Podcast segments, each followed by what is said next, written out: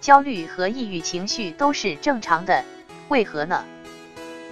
抑郁到来时，其实你不必害怕，这些都是正常的。如果你企图现在让自己高兴起来，那是很荒唐的。就如我的一个抑郁症完全康复起来的朋友所说，这时不必害怕，忍一忍，挺一挺，扛过去就好了。这就如一个很大的牛角尖，挺过去就好了。如果这时不能做事，只要你尽力了，结果还是不能，那就不怪你了，那就只能躺在床上了。不过你放心，你不可能永远躺下去的。这时不如去想想开心的事情，或出去玩玩，散散心。过了这个阶段，就会又好起来的。这段痛苦谁都得忍受。至于抑郁症的反复复发，它就像一个钟摆，摆呀摆，最终一定会完全停下来的。至于胡思乱想，也没办法，那就想想就想，不想想就不想吧。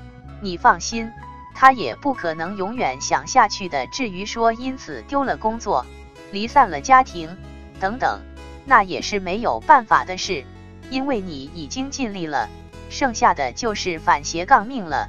也就是说，别人都可以这样，为什么你就不可以这样了呢？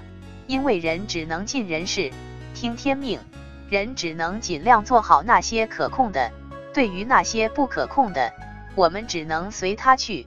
所谓的谋事在人，成事在天，所以让他去吧，相信自己，要能扛得住。最终一切都会好起来的。